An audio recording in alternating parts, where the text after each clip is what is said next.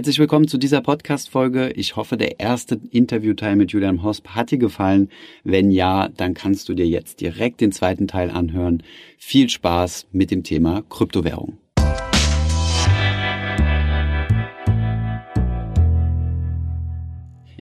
Bevor es weitergeht mit der Folge, noch ein kurzer Werbeeinspieler. Und zwar möchte ich euch den Sponsor der heutigen Folge vorstellen und das ist Weltsparen.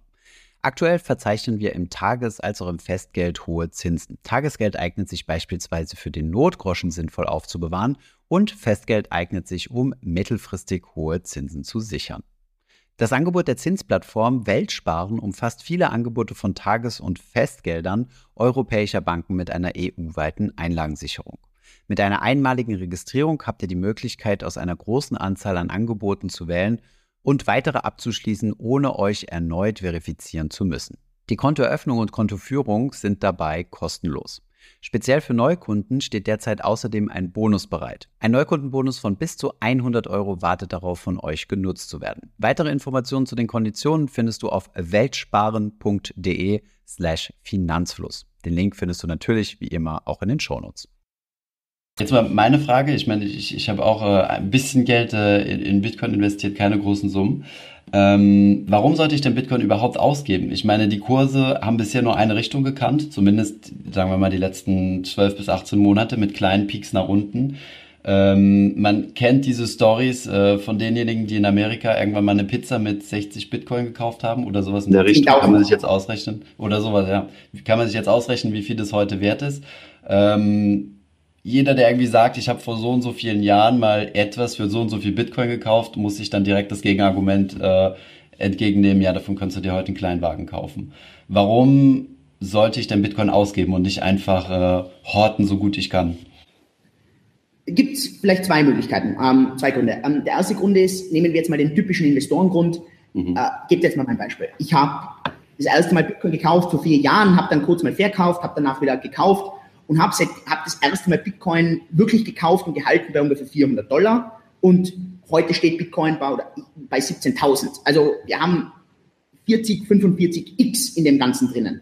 Mhm. Ähm, das heißt, ich sitze dann irgendwann da und auf dem ganzen Kryptowährungsbereich und habe eine doppelstellige Millionensumme dadurch angespart. Mhm.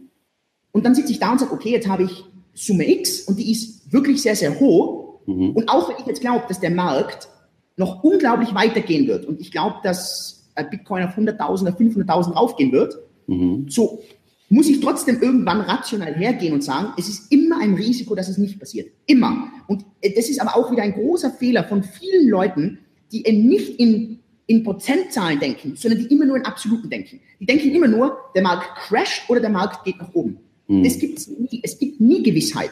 Denn es gibt auch in der Börse, es egal was passiert, es kann komplett mit einer anderen Wahrscheinlichkeit weitergehen. Mhm. Und ich muss hergehen und sagen, okay, es gibt immer die Wahrscheinlichkeit, dass Bitcoin gegen Null runtergeht. Es gibt mhm. immer die Wahrscheinlichkeit, dass Bitcoin jetzt um 80 Prozent runtergeht. Und dann muss ich einfach hergehen und sagen, okay, weißt du was? Und das habe ich auch gemacht. Und ich habe dann auch einiges an Kritik bekommen. Und mhm. ich kann das aber auch erklären. Und ich habe dann 20 Prozent der Chips vom Tisch genommen. Habe gesagt, weißt du was? Ich habe 80 Prozent laufen weiter. Das heißt, ich bin auf keinen Fall so, dass ich glaube, der Markt crasht. Sondern mhm. ich sage nur, Ganz ehrlich, ich habe 40, 45 X gemacht. Mhm. Ich cash da ein, ich nehme die Chips runter, ich lasse das in Bargeld, in, also in Fiat, muss ja nicht bar sein, sondern am Konto, oder ich kaufe mir Immobilien oder ich investiere es in was anderes, mhm. habe ja immer noch 80 Prozent, die weiterlaufen. Das heißt, klar, die Leute hören dann immer nur, naja, der Typ hat 10.000 Dollar für eine, äh, 10.000 Bitcoin für die Pizza ausgegeben. Mhm. Naja, aber vielleicht hat er 100.000 Bitcoin gehabt und äh, es ist ihm total wurscht, ähm, wenn der Markt heute dort ist, weil ob er dann heute von den 10.000 äh, Bitcoin, ob er heute immer noch 30.000 Bitcoin hat, weil er sich die behalten hat, mhm. das interessiert ihn nicht, das ist ihm egal. Aber damals diese Chips vom Tisch zu nehmen, hat ihn einfach ruhiger schlafen lassen mhm. und hat Folgendes gemacht, dass wenn der Markt mal einen Sacker von 50 Prozent macht, wenn angenommen, der macht es jetzt und mein Einkommen halt, äh, mein ganzes Vermögen halbiert sich, dann habe ich null Panik, weil ich denke mir immer noch, naja, auch wenn der Markt jetzt fünf Jahre braucht, um sich zu erholen, ich habe genug auf der Seite, dass ich nie eine Kryptowährung in den nächsten zehn Jahren verkaufen muss, weil ich immer noch genug Geld habe, dass ich nichts tun müsste und ich könnte trotzdem locker überleben. Mhm. Und das ist auch etwas, wo die Leute alle auscashen anfangen. Der Markt geht runter, die Leute haben Panik. Danach cashen sie aus, weil sie Panik haben und verpassen danach die Rallye. Und deswegen ist immer wichtig, eher in Prozentzahlen zu denken und sagen, zurzeit, was ist die Wahrscheinlichkeit, dass der Markt weitergeht? Okay, zum Beispiel, ich sage, die, die, Wahrscheinlichkeit ist 75 Prozent. Wie hoch ist die Wahrscheinlichkeit, dass der Markt sich halbiert? 25 Prozent. Okay, macht für mich ein paar Chips vom Tisch zu nehmen. Wenn jetzt aber jemand natürlich da sitzt und sagt, na ja, aber ich habe 1000 Euro investiert, ich habe eigentlich relativ wenig Geld jetzt drinnen, dann lass weiterlaufen. Weil ob du jetzt 1000 Euro hast oder 500 Euro hast, je nachdem, wer die Person ist, wenn eine ist das ein Drama, die andere Person sagt, na ja, okay, ich warte einfach ein bisschen, dann sind die 500 Euro wieder da. Hm. Und so muss man vielleicht das Verkaufen auch ein bisschen verstehen, dass man eben nicht sagt, ich verkaufe alles oder nichts, sondern es reicht einfach mal ein paar Chips vom Tisch zu nehmen ich meine, das sind ja schon grundsätzliche Investorenregeln. Ich meine, einfach äh, in die Vergangenheit gucken, das kann jeder. Sonst, müsst, sonst könnte man sich auch sagen, naja, ich bin so dumm, ich habe vor vier Jahren nicht in Amazon investiert, wie blöd. Oder ich habe 2000 rum nicht in äh, Apple investiert. Aber es hätte genauso gut nicht funktionieren können. Ja. Ich muss ja nur ein paar, paar Parameter anders laufen. Ich glaube, eines der, der Gründe, warum ich viele, viele Sachen im Bitcoin oder im Kryptomarkt generell hm. bisher entweder weil ich wirklich Glück gehabt habe, das weiß man nie, Survivorship Bias, aber mhm. ich glaube, warum ich das gemacht habe, ist, weil ich einfach davor mich sehr, sehr, sehr intensiv für ganz traditionelle Finanzen interessiert habe. Es hat mhm. mich interessiert und ich habe immer Warren Buffett gelesen, es hat mich immer interessiert und mhm. es gibt so simple Regeln von ihm wie, äh, wenn man in investieren, Geld verdienen will, dann musst du tief kaufen und hoch verkaufen. Und mhm. äh, jemand, der das nicht macht, verliert. Und das ist aber das große Problem. Ich kaufe einfach mal, wenn die Kurse da sind, und ich mhm. verkaufe, ich nehme ein paar Chips vom Tisch, wenn die Kurse höher sind. Und das heißt ja nicht, dass ich alles vom Tisch nehme, sondern ich heißt einfach, okay, weißt was, ich verkaufe mal so, dass ich danach da sitze und denke, mein Einsatz ist heraus. Oder, hey, was das, jetzt habe ich meinen Einsatz plus 50 Prozent gemacht und den Rest lasse ich weiterlaufen. Und ich glaube, dass so viele Leute dieses Schwarz-Weiß-Denken haben, so, ich brauche den Tiefpunkt jetzt. Und wenn der, ist der Tiefpunkt jetzt da, ja oder nein? Sonst kann ich nicht investieren. Wenn du heute da stehst und Bitcoin steht bei 18.000 18 und du willst investieren, dann investier, aber investier vielleicht ein Drittel von deiner Summe. Du hast 900 Euro, investier 300 Euro jetzt. Hm. Und weißt was? Wart, bis der Markt runtergeht und er geht immer runter, dann mach 300 hm. Euro nach. Und danach wartest du, vielleicht kommt wieder mein Tipp, mach wieder 300 Euro. Und wenn du fragst, soll ich heute verkaufen? Ja, verkauf, wenn du dir diese Frage stellst und verkauf 10 Prozent. Und heule nicht, wenn der Markt weitergeht, weil du immer noch 90 Prozent, die weiterlaufen. Hm. Und das ist, glaube ich, so vielen Leuten nicht da, weil sie immer Angst haben, Angst zu verlieren, Angst zu verpassen. Und anstatt dass sie sagen, hey, ich kann doch mal ein paar Dinge irgendwie verschieben, hm. müssen sie immer alles oder nichts machen. Das hm. killt die Leute. Aber das ist ja jetzt der Bitcoin aus Investorenperspektive. Wann, wann soll ich investieren? Sind wir jetzt beim Hochstand? Lohnt es sich noch äh, in Bitcoin zu investieren? Aber was sind denn so die, die Argumente, Bitcoin tatsächlich auch auszugeben, das heißt als Zahlungsmittelfunktion zu nutzen? Oder ist der Bitcoin dafür überhaupt nicht designt worden? Ist für mich nicht designt worden. Also Bitcoin ist dafür sicher nicht das Ultimative. Bitcoin ist vielmehr das digitale Gold. Heißt, okay. äh, dass du einfach viel mehr, so wie heute, du Gold auch nicht ausgibst und du hast halt, keine Ahnung, 5%, 10%, was halt, ich bin kein Finanzexperte, aber was mhm. halt Finanzexperten empfehlen, dass man irgendwie in, in Edelmetalle investieren sollte. Ja. Ähm, und natürlich kannst du Kryptowährungen, reden wir von Kryptowährungen generell, Kryptowährungen ausgeben. Und da gibt es zum Beispiel so Sachen, wenn du sagst, okay, ich glaube, dass Kryptowährungen generell nach oben gehen, kannst du hergehen und zum Beispiel sagen, jedes Monat lade ich mir 500 Euro auf die 10x-Karte drauf. Das mhm. mache ich immer am ersten und das wechsle ich in Kryptowährungen um. Kannst du ja ein bisschen aufsplitten, sogar in unterschiedliche Währungen und dann gebe ich es einfach auf. Und okay. wenn ich am Ende des Monats habe ich vielleicht ein bisschen was drüber, dann lasse ich das auf der Karte drauf. Ich lade mir wieder 500 Euro drauf. Mhm. Und wenn ich das jedes Monat mache, dann sollte ich am Ende des Jahres einen Überschuss haben, obwohl mhm. ich jedes Monat 500 Euro ausgegeben habe. Ja, und ich meine, dieses Jahr war es extrem. Wir haben ja viele Leute, die das dokumentiert haben. Da gibt es Leute, die haben sich 300 Euro jeden Tag draufgeladen, äh, jedes Monat draufgeladen, mhm. jedes Monat 300 Euro ausgegeben und die haben jetzt irgendwie 5000 Euro noch übrig, weil einfach, und haben immer 300 Euro ausgegeben. Also aus dem Nichts gemacht, weil der mhm. Markt halt so krass nach oben ist. Kann sich komplett ändern. Also das darf man auch nicht, äh, nicht vergessen, oder? Ja, Aber äh, prinzipiell ist das Risiko relativ gering, weil ich ja immer nur mit 300 Euro oder mit der Summe halt spekuliere, oder? Und mhm. da, da, ist es das heißt, Risiko, wenn, du, wenn Bitcoin das digitale Gold ist, was ist denn dann der digitale Euro? Also welche, welche Coin wäre denn äh, mehr dafür designt, wirklich äh, Milliarden von Zahlungsmöglichkeiten abzuwickeln? Wo der das Potenzial dazu hat, tatsächlich äh, derzeit noch niemand. Okay. Derzeit noch niemand. Ähm, äh, IOTA ist, geht vielmehr in die Richtung, dass äh, Internet of Things, also dass die Dinge übers Internet miteinander kommunizieren und irgendwie Sachen austauschen. Ähm, es theoretisch hat der IOTA ein unlimitiertes Skalierungspotenzial. Das Problem an einer Blockchain ist einfach, wie wenn ich jetzt sage, okay, ich bin bei den Yap-Inseln nochmal, dann muss ich jedem Insulaner erzählen, dass ich gerade einen Stein jemandem geschickt habe.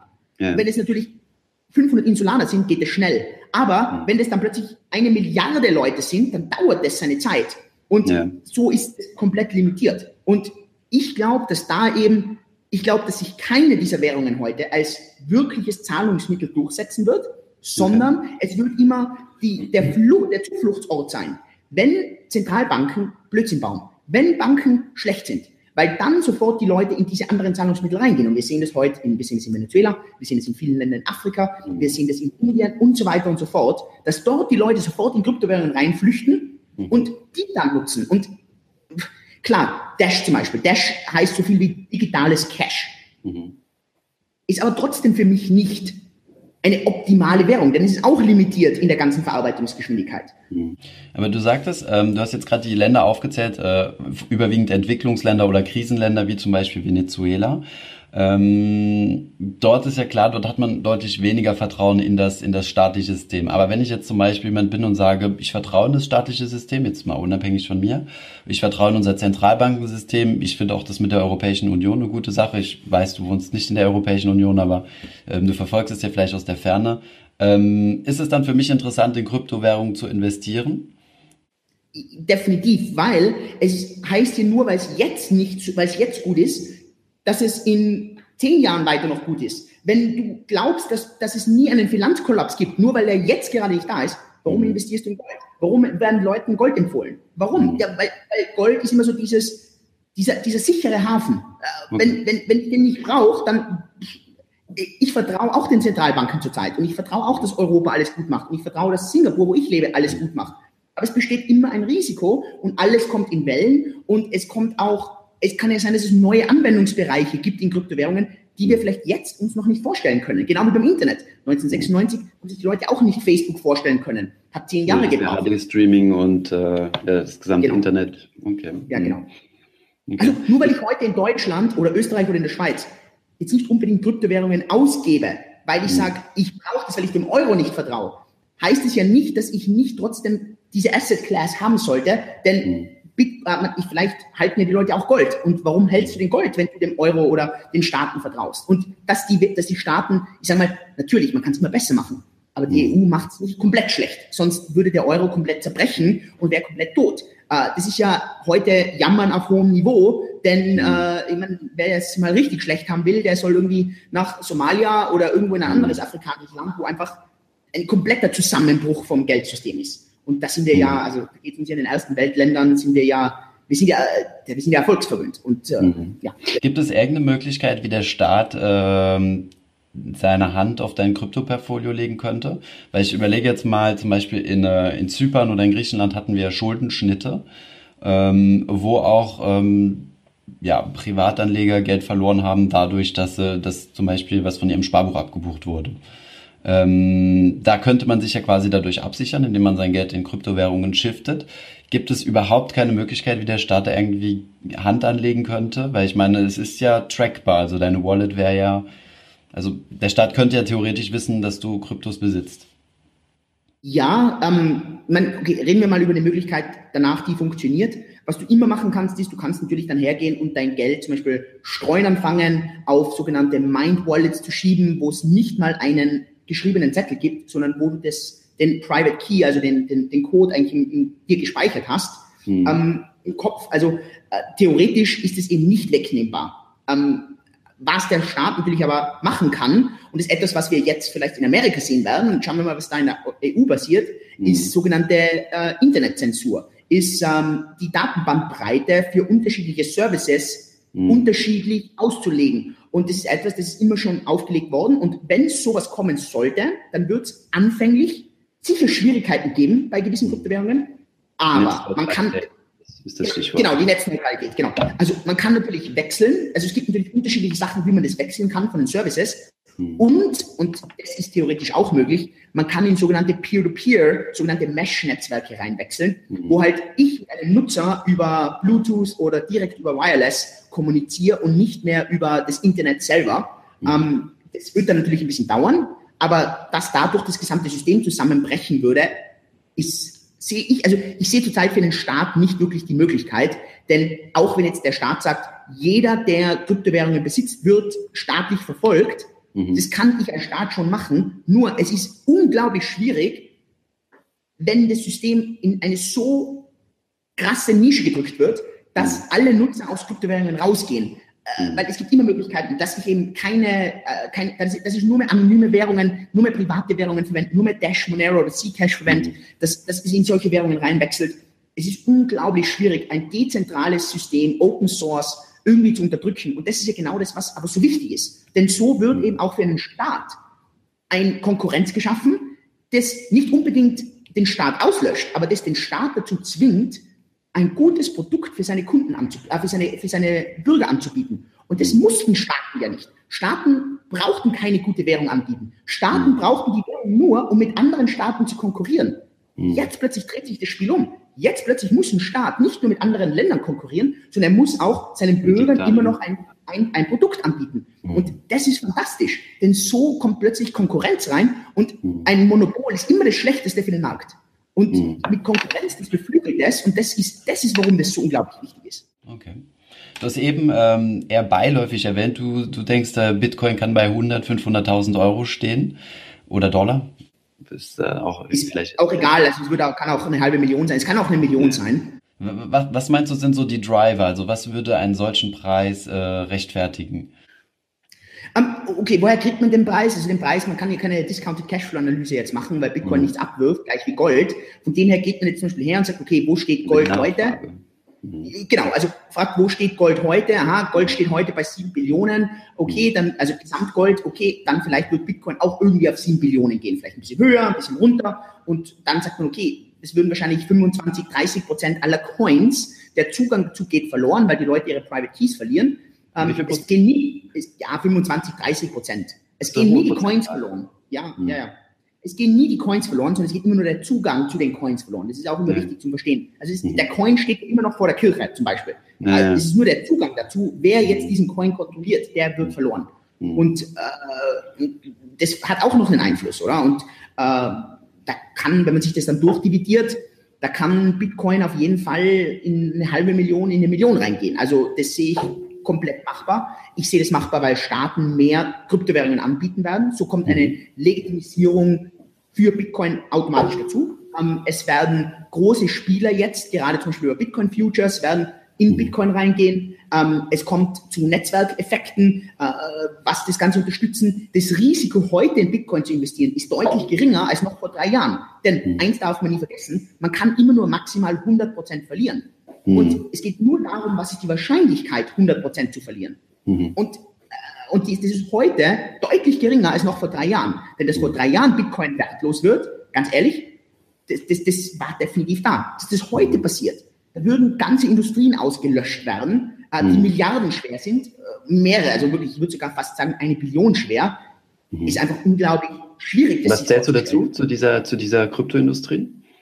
Alles, was von Exchanges geht, was von äh, Mining geht, was mhm. von ganzen Zahlungsempfängern geht, was zu ganzen Remittance, also Auslandsüberweisungen geht, was zu ganzen Servicebezahlungen passiert. Mhm. Äh, unglaublich viele Plattformen, inklusive also Telex und ganz, ganz, ganz viele digitale Service Provider, die mhm. alle auf Bitcoin bauen als Grundstruktur. Mhm. Das sind, also ich glaube, wenn man das alles zusammenzählen würde, da sind wir locker über eine Billion Euro. Und mhm ein unglaubliches Geschoss, dass das runtersacken kann, mal um 50 Prozent. Ja, aber dass das als Gesamtes ausgelöscht wird, also klar, es ist nie die Wahrscheinlichkeit null, aber es ist, mhm.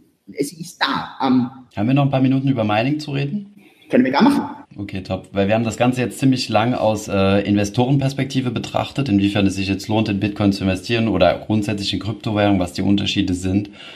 Ähm, jetzt gibt es aber noch die andere Seite, nämlich die eher technische. Ähm, kannst du uns denn mal erklären, was ist Mining, wozu brauchen wir Miner? Und lohnt es sich heute noch, sich mit dem Thema zu beschäftigen, im Sinne von äh, da rein zu investieren, also irgendwie selbst zu meinen oder? Wenn wir uns auf das Inselbeispiel nochmal zurückgehen, dann ja. haben wir zum Beispiel 500 Insulaner und wenn die 500 Insulaner bestätigen, dass ich den Stein weitergegeben habe, dann habe ich den Stein weitergegeben. Mhm. Nachdem es im Internet das Ganze digital passiert, kann ich theoretisch unendlich viele Insulaner erzeugen, die bestätigen, dass ich einen, eine Million Euro bekommen habe. Und wenn das okay. eine gefakte Masse bestätigt, dann hätte ich plötzlich eine Million Euro bekommen. Okay. Und Und das Ganze ist natürlich, das, also im, im, Fachbegriff nennt man sowas eine Sybil-Attacke oder im Englischen Cyber-Attack, wo sozusagen ja. gefakte Accounts erstellt werden und die bestätigen, dass ich eine Million Euro bekommen habe. Okay. Jetzt muss, das Ganze zu verhindern, geht man her und sagt, man hat nur dann ein Stimmrecht, wenn man irgendetwas macht. Äh, mhm. Das Machen kann sein, dass ich eine Arbeit verrichte, das nennt sich dann Proof okay. Work. Das Machen ja. kann sein, dass ich sage, ich habe eine gewisse Geldsumme, die ich, in Englisch nennt man das Staking, also die ich einlege und dann habe ich ein Stimmrecht. Äh, ja. Das kann auch ein sogenannter Proof of Importance sein, also ein, eine, ein Wichtigkeitsbeweis. Wie zum mhm. Beispiel auf Social Media, wenn jemand eine Million legitime Follower hat, hat der irgendwie, keine Ahnung, mehr Einfluss, als wie jemand, der nur zehn Follower hat. Mhm, verstehe. Und, genau, also, und nur dann haben die Leute ein Stimmrecht. Und das Mining ist im Prinzip, wie man das Ganze bezeichnet, wenn man ein sogenanntes Proof of Work macht, eine, also einen Arbeitsbeweis legt. Ja. Was man beim Mining macht, ist, man muss ein Puzzle lösen und dieses mhm. Puzzle löst man und wenn man dieses Puzzle gelöst hat, dann ist man derjenige, der das Stimmrecht hat, mhm. zu bestimmen, was ist passiert und was ist nicht passiert. Okay. Was ein riesengroßes Missverständnis ist bei den Leuten ist, dass die Leute glauben, dass durch Mining Coins erzeugt werden. Das ist nämlich überhaupt nicht so, denn es ist auch bei Bitcoin zum Beispiel so, dass im Jahr 2140 ja. weiterhin gemeint werden sollte. Mhm. Es wird aber, werden aber keine Bitcoins erzeugt.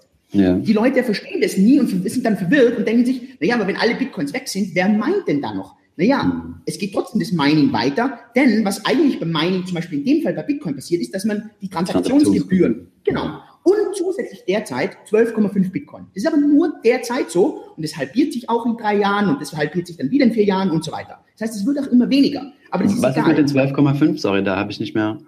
Genau, also die, die kriegt man derzeit zusätzlich. 12,5 Bitcoin? Genau, und 12,5 Pro was? Pro gelöstem Block. Das heißt, ja, genau. Wenn ich den Block gewinne, also das heißt, wenn ich das Puzzle, das Puzzle ist der Block, wenn ich das Puzzle als erstes löse, den Block finde, bekomme ich die 12,5 Bitcoin. Und die Transaktionsgebühren. Und die Transaktionsgebühren. Nachdem ich nicht der Einzige bin, der dieses Puzzle zu lösen versucht, sondern hunderttausende Leute auf der ganzen Welt, mhm. ist es ein Wahrscheinlichkeitsprozess, der in einer sogenannten Hash-Rate ausgegeben wird. Das heißt, eine Hash-Rate ist, wie oft versuche ich das Puzzle zu lösen.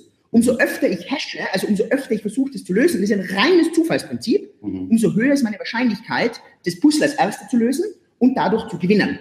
Und mhm. jetzt ist sozusagen das Mining ist ein reines Wahrscheinlichkeitssystem und man kann das Ganze als sogenannte Hashing Power Prozentzahl sehen und dann sieht man sogenannte Mining Pools, da schließen sich dann Leute zusammen und sagen, okay, von der ganzen Hashrate haben wir 20 Prozent, das heißt, eine höhere Wahrscheinlichkeit können, haben. Genau, es ist eine reine Wahrscheinlichkeitsrechnung. Und dann sozusagen den Pool, kann abstimmen, wie der Block aussieht und kriegt dann gleichzeitig Transaktionsgebühren plus derzeit 12,5 Bitcoin.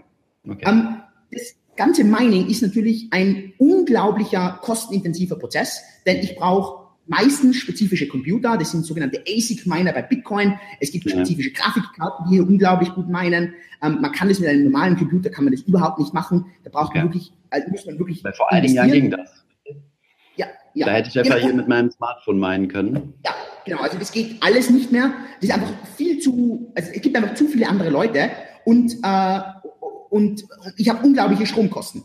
Und das, das unterschätzen die Leute brutal. So, was die Leute dann, also Mining ist für 99 Prozent der Leute nicht profitabel. Ähm, das ist nicht, es lohnt sich nicht. Wir zum Beispiel als Firma meinen, aber nur aus aus Recherchegründen, nur um nachzuvollziehen, was passiert denn, wie, sind, wie schauen denn gewisse Sachen aus, damit wir nicht auf andere Leute vertrauen müssen, die uns das erzählen, sondern dass wir wirklich uns auskennen und wissen, was passiert denn. Wir meinen unterschiedliche Coins, wir meinen fast nur mit Verlust. Also, dass wir mal einen Profit machen, ist eigentlich praktisch nie.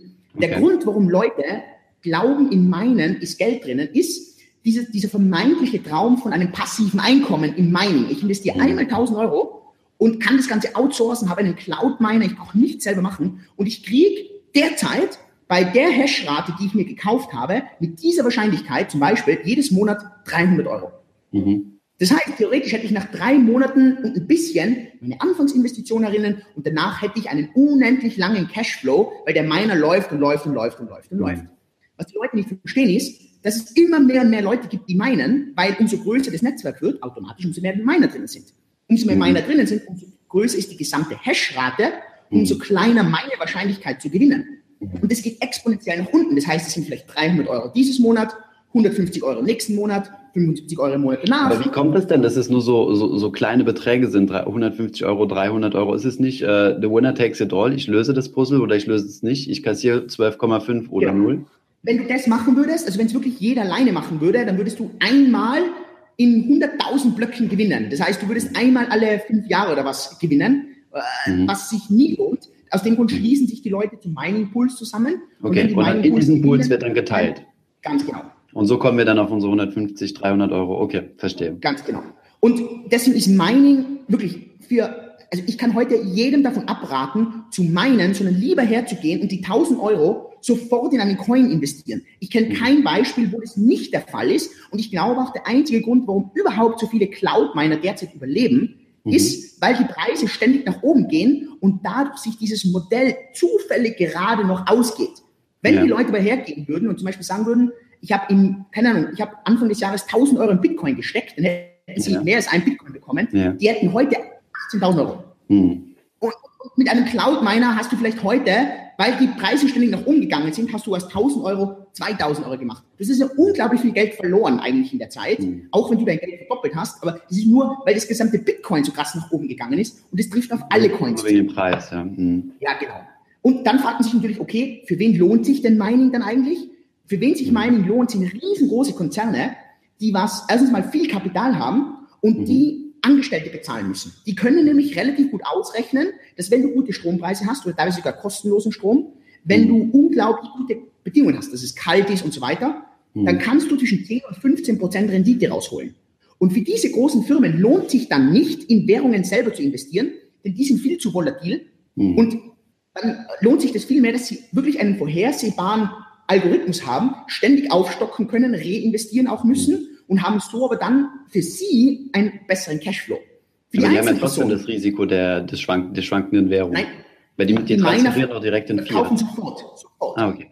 Das ist direkt. Also normalerweise sind Miner, die verkaufen innerhalb von einer Minute alles. Also das ist, un okay. ist unglaublich selten, dass die nicht, dass, dass die da Risiko eingehen. Okay, verstehe.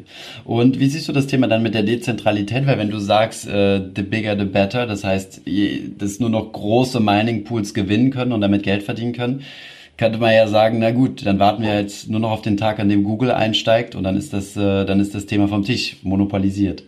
Ja, ich meine, Google wäre ein Zwerg im Vergleich. Also das ist wirklich, also da kann man, also so Riesenkonzerne, was man jetzt vermeintlich sind Riesenkonzerne, die sind ein Zwerg, die wären ein kleiner Mining Pool. Äh, das ist einfach unglaublich mittlerweile, was da an, also die, dieses Mining verbraucht auch eine unglaubliche Stro Elektrizität. Das ist ein Riesenproblem. Also mhm. ich glaube, reines Bitcoin-Mining verbraucht mehr Strom als wie Dänemark.